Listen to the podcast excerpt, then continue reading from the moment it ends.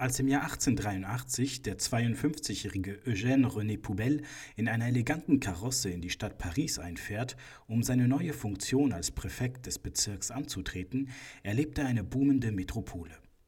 Auguste Bartholdi überwacht die Arbeiten an seiner Freiheitsstatue, die bald nach New York verschifft werden soll.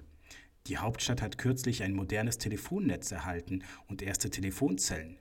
Die Grand Boulevards werden seit 1881 nachts elektrisch erleuchtet und von der Gare de l'Est ist im Juni erstmals der Orient-Express über Österreich und den Balkan bis ins osmanische Konstantinopel gefahren.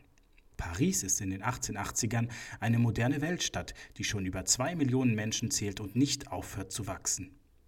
Für Eugène Poubelle ist die Versetzung nach Paris nach verschiedenen Stationen in Präfekturen im Süden und Osten des Landes die Krönung einer erfüllten Beamtenkarriere.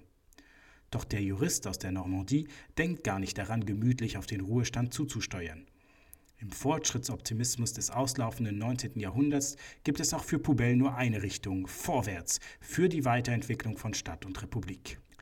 Vielleicht hat Poubelle schon bei seiner Ankunft im Oktober 1883 die Abfallberge in den Straßen gesehen und als Problem der Hauptstadt erkannt.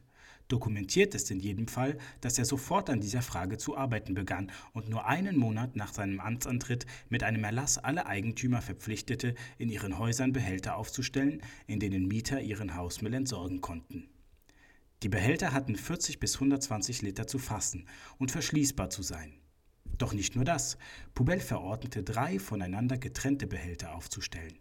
Ein erster für abbaubare Abfälle, unseren heutigen Biomüll ein zweiter für Papier und Tücher und ein dritter für Glas, Keramik und Austernschalen.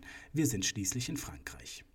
Die Mülltrennung war erfunden und dies ausgerechnet von einem Franzosen. Zwölf Jahre bevor in Deutschland überhaupt eine Mülltonne erstmals in Berlin aufgestellt wurde.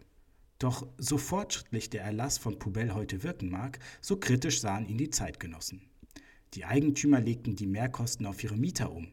Die Hausmeister hatten nun mehr Arbeit zu leisten und Schrotthändler sahen sich um ihre Einkommensgrundlage gebracht. Doch trotz der anfänglichen Skepsis und des gelegentlichen Widerstands halten sich schon bald die meisten Pariserinnen und Pariser an die Verordnung des Präfekten und nennen die neuen Behälter nach ihrem Empfinder eine Poubelle. Schon 1890 wird das Wort Poubelle als Bezeichnung für eine Mülltonne in das große Wörterbuch von Larousse, der französischen Entsprechung zum deutschen Duden, aufgenommen und ist bis heute ein ganz alltäglicher Begriff, von dem nur wenige wissen, dass er ursprünglich auf den Pariser Präfekten zurückgeht.